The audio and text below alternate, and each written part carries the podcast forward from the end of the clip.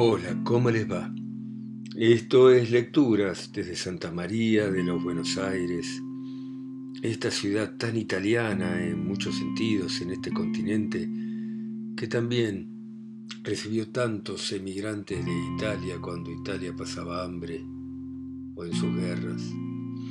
Y mm, hoy vamos a, a decir algunas palabras sobre uno de esos libros que es necesario leer. Y uno de esos libros que probablemente no alcance la vida para releer y para encontrar en él todo lo que el autor consciente o inconscientemente quiso poner. Y este libro es La Divina Comedia.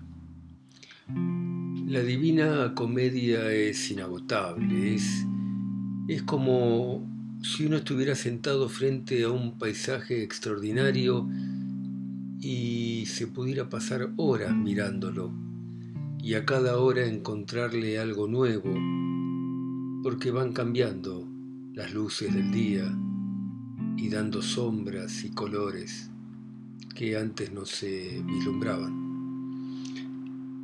Y entonces la Divina Comedia es como esos paisajes, es inagotable. Originalmente la Divina Comedia, que es un poema que escribió Dante Alighieri y que lo escribió entre el año 1304 aproximadamente y 1320 o 21, se llamó Comedia, porque Clásicamente, una comedia es una obra que comienza mal y termina bien en contraposición a una tragedia, que es algo que comienza bien y termina mal. No recordemos, por ejemplo, Romeo y Julieta. Romeo y Julieta comienza bien y termina mal. Bueno, la comedia, en principio, empieza mal y termina bien y es una de las obras más importantes de Dante y marca el nacimiento del italiano moderno porque fue escrita en toscano y la transición del pensamiento del medioevo al pensamiento del renacimiento. Por supuesto es una de las obras cumbres de la literatura universal. Y dijimos que Dante la llamó comedia, pero Boccaccio, Giovanni Boccaccio, le agregó el adjetivo divina durante la época en que la leyó y la comentó públicamente por muchas ciudades italianas. En la comedia Dante resumió prácticamente el conocimiento que se había acumulado durante siglos, desde los clásicos hasta el mundo medieval. Incluyó su fe religiosa, sus convicciones morales y filosóficas. Y la obra eh, tiene mucha simbología y también hace referencia a muchos personajes históricos y mitológicos. Está llena de notas, por supuesto, que ayudan al lector, pero Borges decía que había que leerla sin preocuparse por todo eso. Había que leerla dejándose llevar por su música. Y creo que esa es la experiencia que importa en la Divina Comedia. Por supuesto, uno puede leer cada nota de la comedia y buscar hoy en día con mucha facilidad todas las referencias a los personajes históricos. Se han escrito libros y libros sobre la Divina Comedia. Pero si uno la lee como el que mira la lluvia, va a tener la posibilidad de intuir toda su riqueza. Dante dividió la Divina Comedia en tres partes, el infierno, el purgatorio y el paraíso.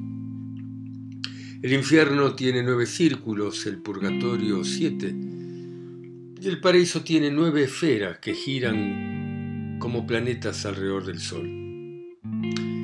Hay un personaje principal que es el mismo Dante, que representa la humanidad tentada por el pecado. Y luego dos personajes, una es Beatriz, que personifica la fe y que va a llevar a Dante por las esferas del paraíso, y Virgilio, que personifica la razón.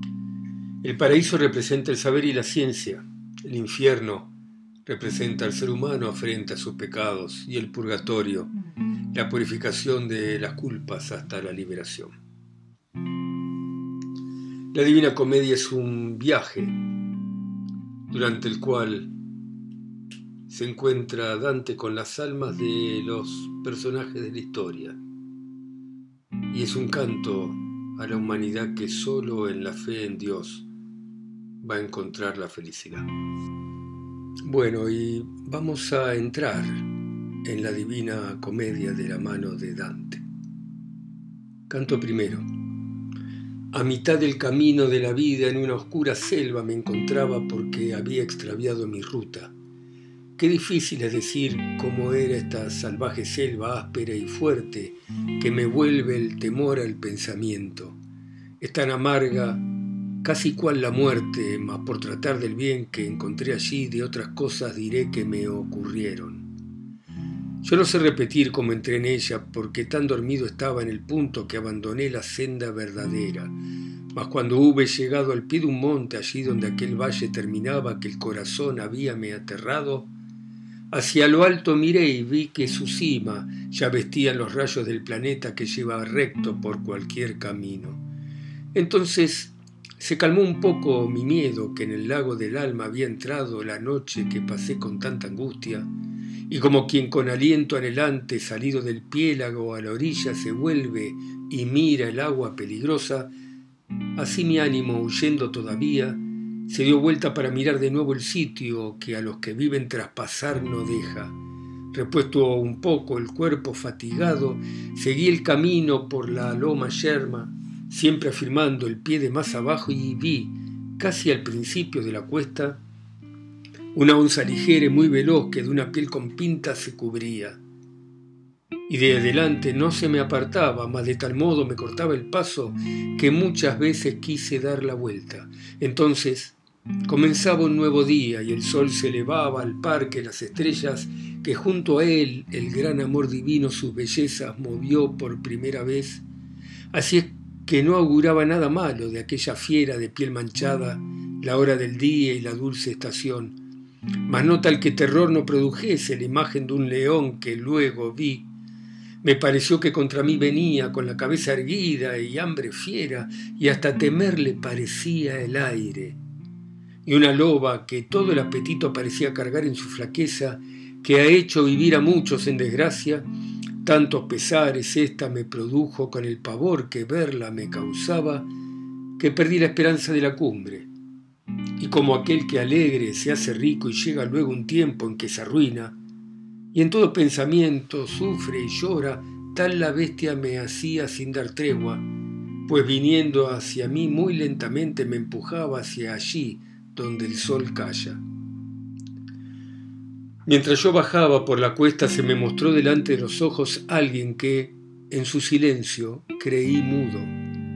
Cuando vi aquel en ese gran desierto, apiádate de mí, yo le grité, sea quien sea sombra a hombre vivo.